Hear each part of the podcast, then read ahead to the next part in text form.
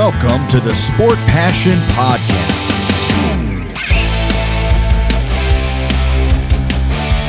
And here is your host, Lars Marendorf.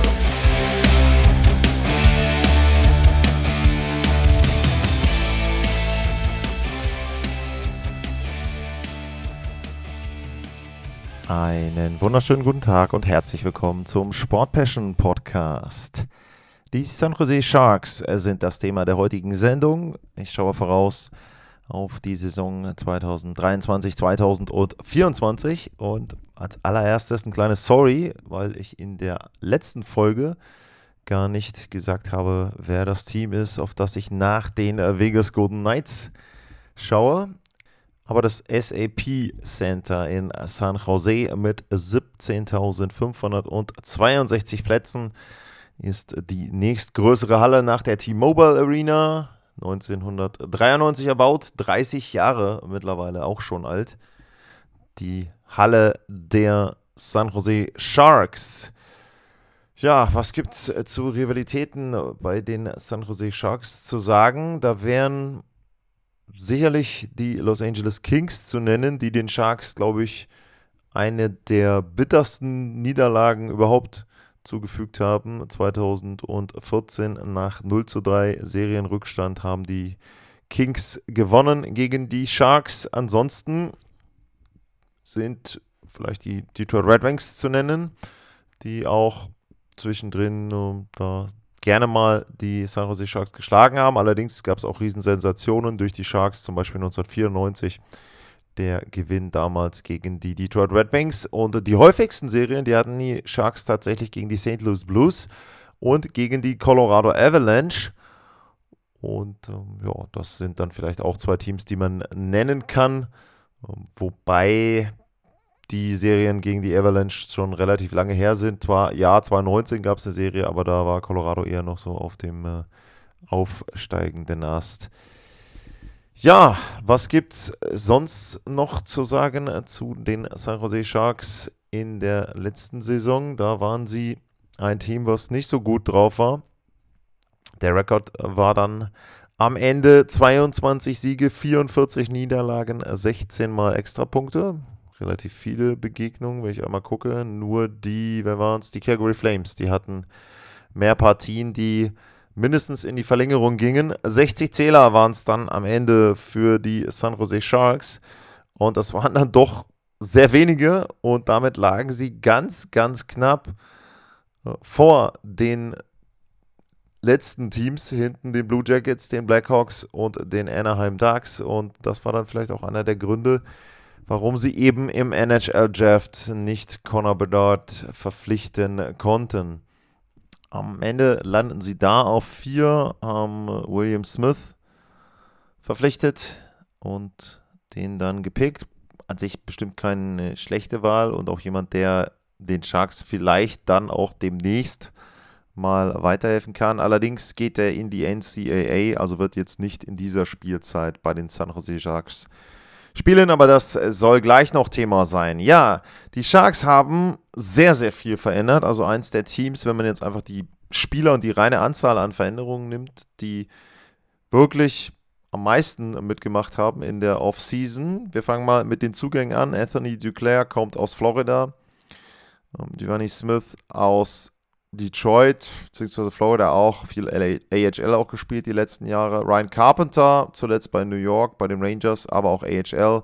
Kyle Burrows aus Vancouver, Mackenzie Blackwood von den Devils, Andre Schuster.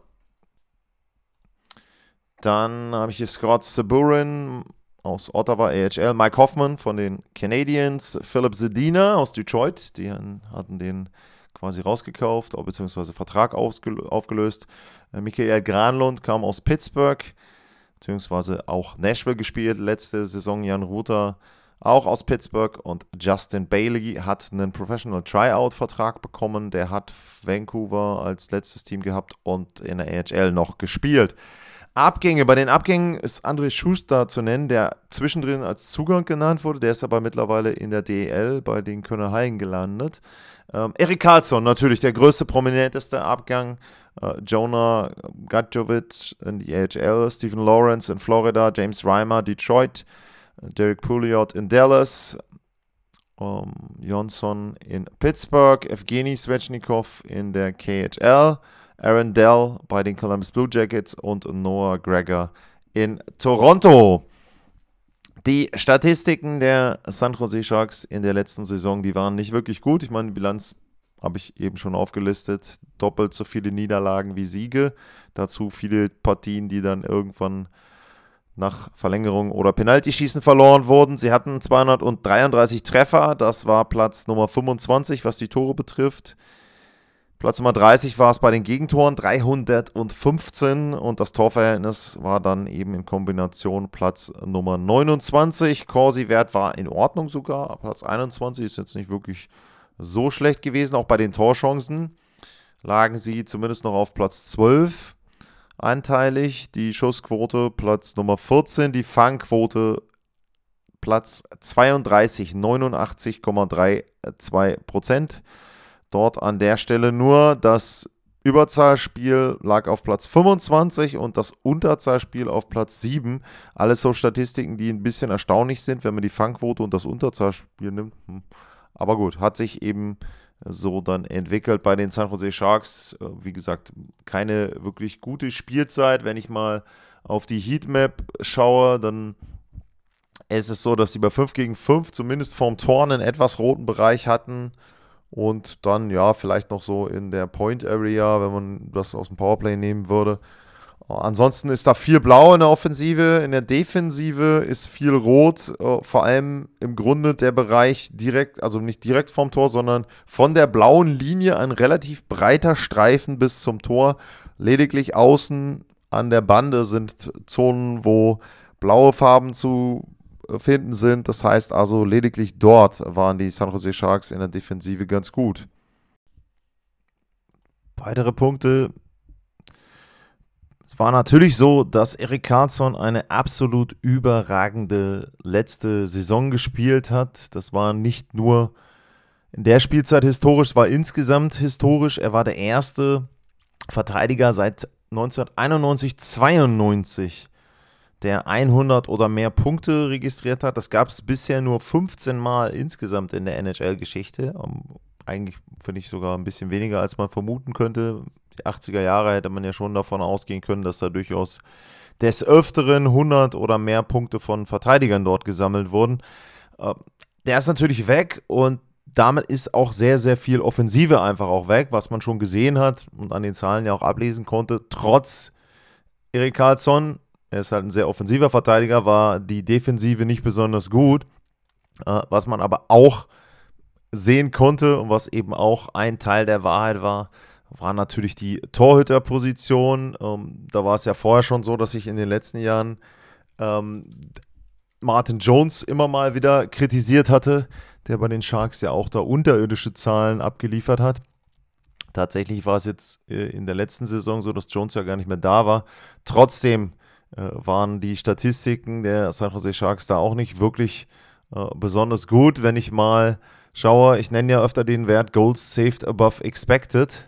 Also wie viele Tore hat ein Torhüter über dem gehalten, was man bei einer durchschnittlichen Leistung erwarten konnte. Und äh, da ist Etu Makinyemi der allererste, der auftaucht mit zwei Spielen von den Sharks mit 0,4.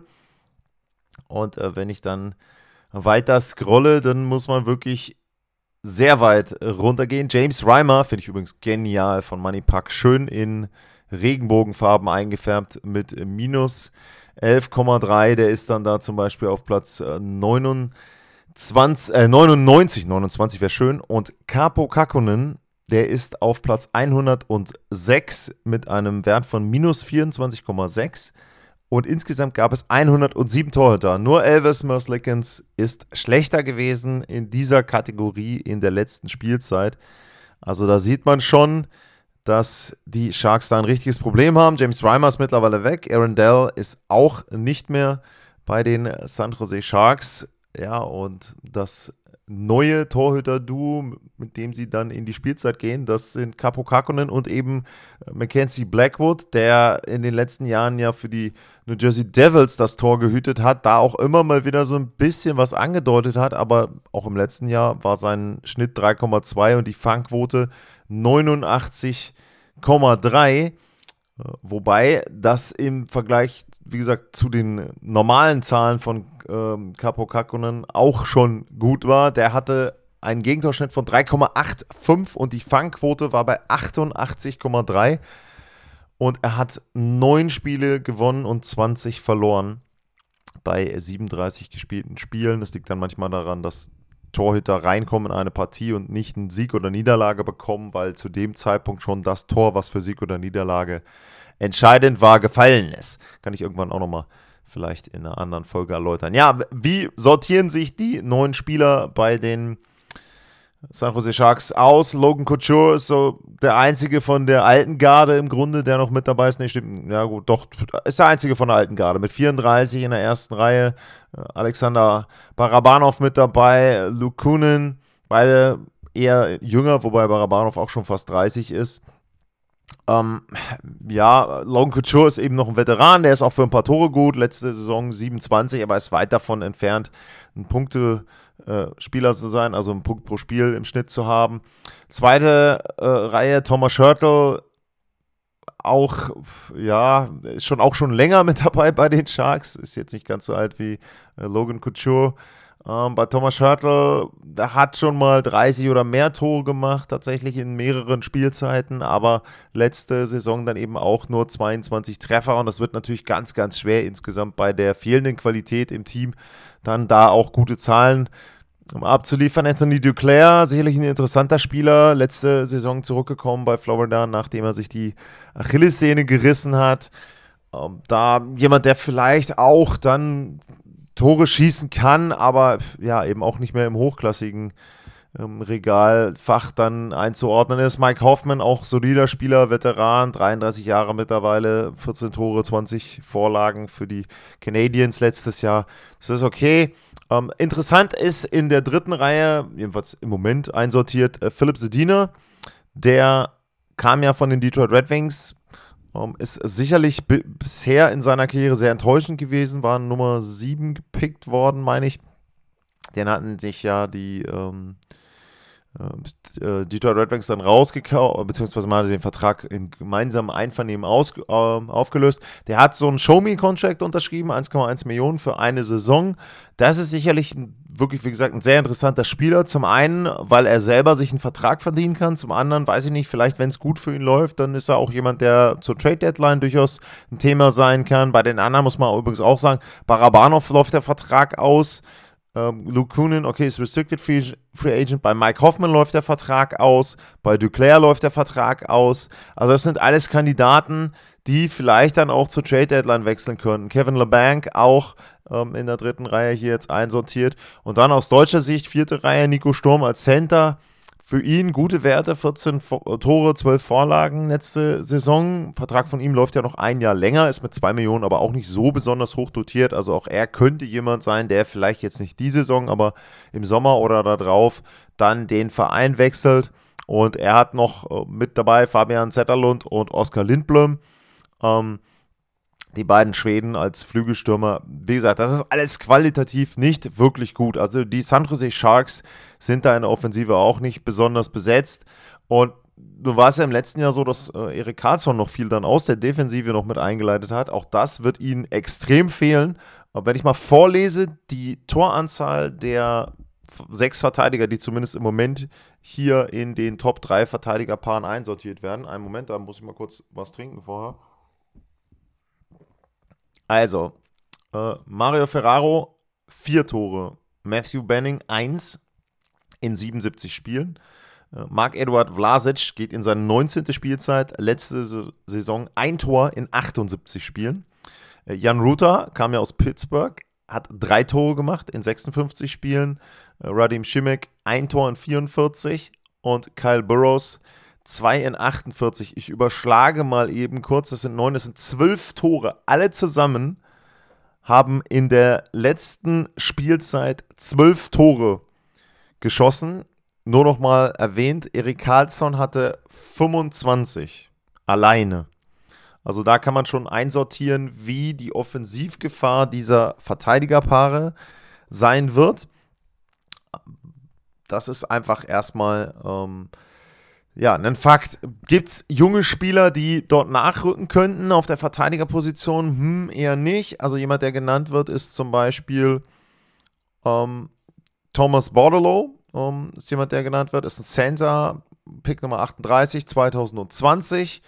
Ähm, der hat schon ein paar Mal NHL gespielt. Also ist, glaube ich, auch kein Rookie mehr, aber auf jeden Fall jemand, der mit einzusortieren ist da als einer, der vielleicht spielen kann. Dann ist zu nennen äh, William Eklund, Center oder Flügelstürmer, äh, Pick Nummer 7, 2021. Der wird sicherlich jemand sein, hat in der AHL gespielt bei der äh, San Jose Barracuda, bei den San Jose Barracuda.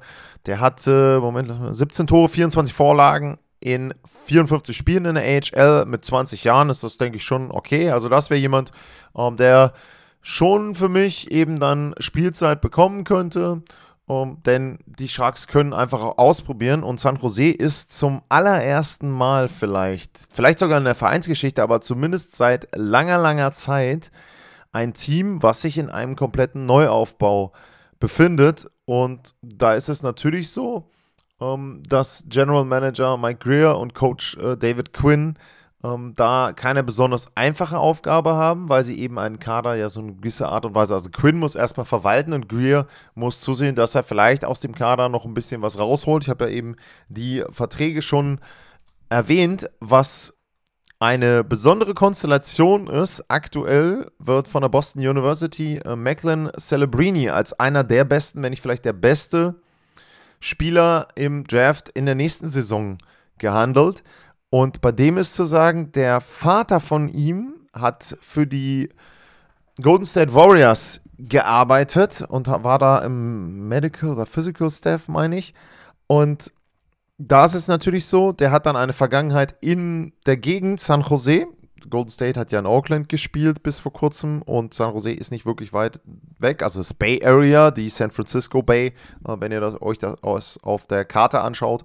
Ähm, das ist eben etwas, ähm, ja, wo verschiedene Städte drum liegen. Oakland, San Jose liegt in der Nähe, San Francisco eben dann. Und da ist es so, der hat früher, also Macklin Celebrini, der hat früher für das Nachwuchsteam der San Jose Sharks gespielt hat, für die Junior Sharks. Und das wäre natürlich eine super Konstellation, wenn du jemanden als Nummer 1 Pick selber verpflichten könntest, der eben entsprechend schon mal in deiner Franchise aktiv war. Das ist noch ein weiter Weg bis dahin, aber wenn man sieht, dass die Sharks eben 60 Punkte mit Erik Karlsson hatten, wenn man sieht, wen sie jetzt im Kader haben, dass sie zum Beispiel mit einem Granlund jemand haben, wo die Pittsburgh Penguins absolut froh waren, dass sie den abgeben konnten, dann zeigt das schon, dass die Qualität überhaupt nicht gestiegen ist bei den Sharks. Die Torhüterposition ist ein riesiges Fragezeichen, wenn nicht sogar eine Katastrophe, wenn man das schon vorher sagen kann.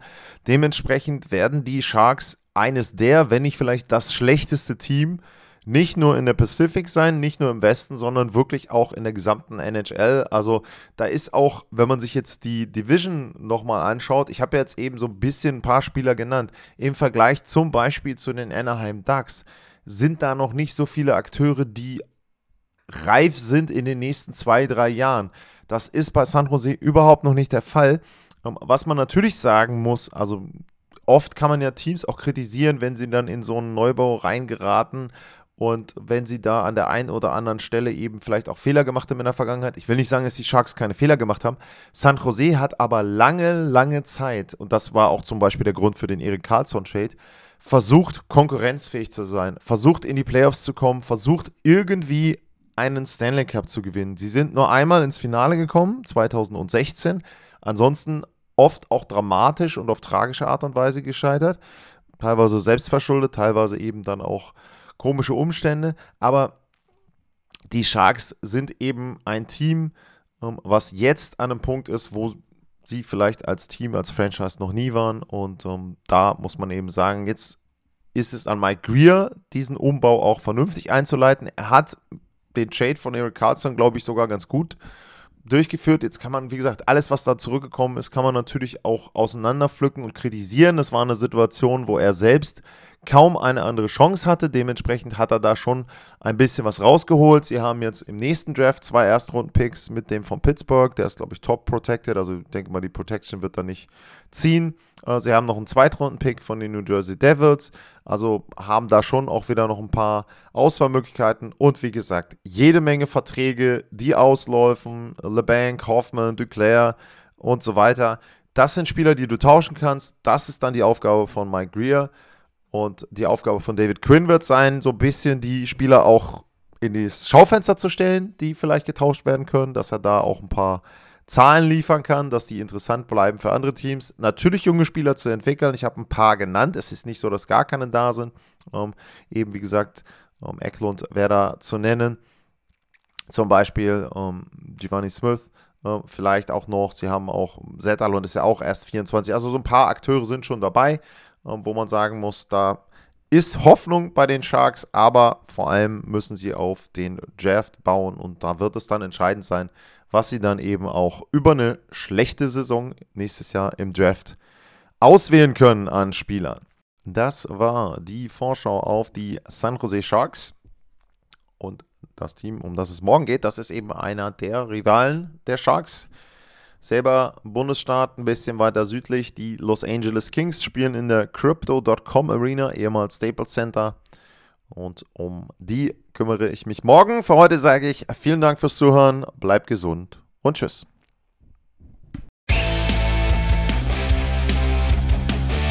Sportliche Grüße.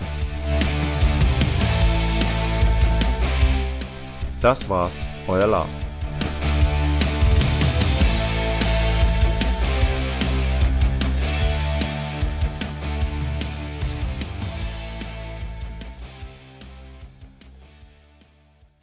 Wie baut man eine harmonische Beziehung zu seinem Hund auf? Puh, gar nicht so leicht. Und deshalb frage ich nach, wie es anderen Hundeeltern gelingt, beziehungsweise wie die daran arbeiten. Bei Iswas Dog reden wir dann drüber. Alle 14 Tage neu mit mir, Malte Asmus und unserer Expertin für eine harmonische Mensch-Hund-Beziehung, Melanie Lippisch. Iswas Dog mit Malte Asmus. Überall, wo es Podcasts gibt.